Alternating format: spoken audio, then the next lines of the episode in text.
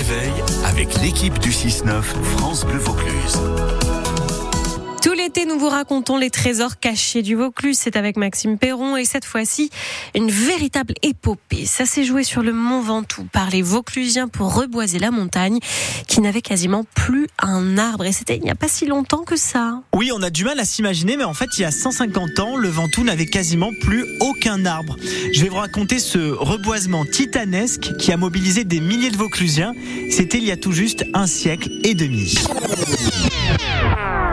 Alors beaucoup l'ont oublié, mais en fait, il y a encore quelques anciens du Vaucluse qui racontent que leurs grands-parents ont participé à ce reboisement du Mont Ventoux.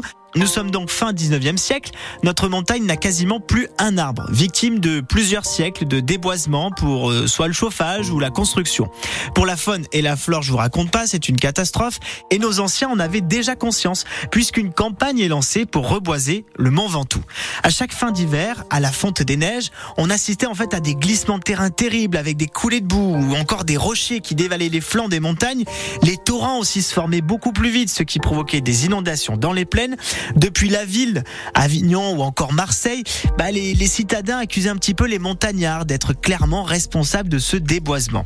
Et là encore, bah c'est un certain Napoléon III qui va accélérer le reboisement du Mont Ventoux. Est-ce que la loi de restauration des terrains en montagne, ça vous dit quelque chose?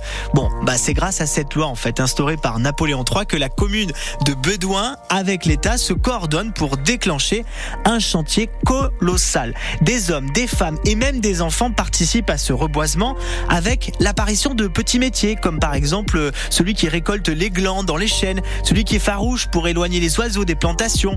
La filière se structure, des pépinières sont mises en place et le rythme est dingue. Pendant 20 ans, on va replanter chaque année des milliers d'arbres pour arriver au total à 900 000 jeunes arbres. C'est une histoire fascinante, oubliée, mais aujourd'hui, elle peut se revivre en fait au fil des sentiers qui parcourent notre montagne.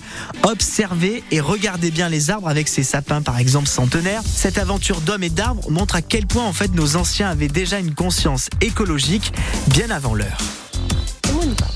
Eh oui, mais c'est sympa ce que vous nous racontez. Franchement, à chaque fois, Maxime Perron, je suis dépâtée. Je raconte d'ailleurs toutes vos histoires à la machine à café ensuite quand je remonte au travail, là, quand je remonte dans l'open space. Donc merci, continuez comme ça. On apprend plein plein de choses. Ça s'appelle les trésors cachés du Vaucluse. Vous avez manqué des épisodes, vous voulez tous les retrouver, pas de problème. C'est sur notre site France Bleu Vaucluse.